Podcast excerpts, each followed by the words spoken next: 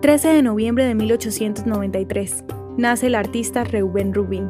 Quien sea que quiera ver la tierra de Israel y todo lo que esté conectado a su pureza trascendental, debe voltear a ver las pinturas de Reuben Rubin. Así fue catalogado por la afamada figura de literatura hebrea Shamin Namasham Bialik. Nació en Galati, Rumania, y es distinguido como uno de los pintores más aclamados de Israel.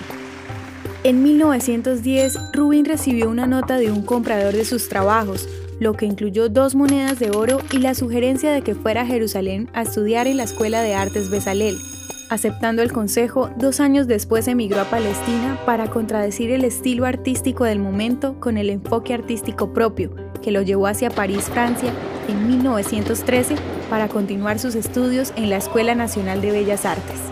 Al comenzar la Primera Guerra Mundial, regresa a Rumania a la ciudad de Faltisenin, donde pasa la guerra. En 1948 sirvió como el primer embajador israelí en Rumania, ayudando a 800 judíos rumanos a emigrar a Israel. ¿Te gustaría recibir estos audios en tu WhatsApp?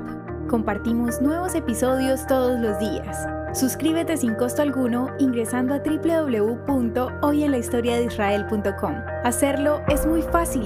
También puedes encontrarnos como arroba hoy en la historia de Israel en Instagram, Facebook, Spotify y otras plataformas digitales. Comparte este audio para que otros conozcan más acerca de Israel. Este proyecto es realizado por Philos Project. El contenido original de Hoy en la historia de Israel fue provisto por el Centro para la Educación sobre Israel.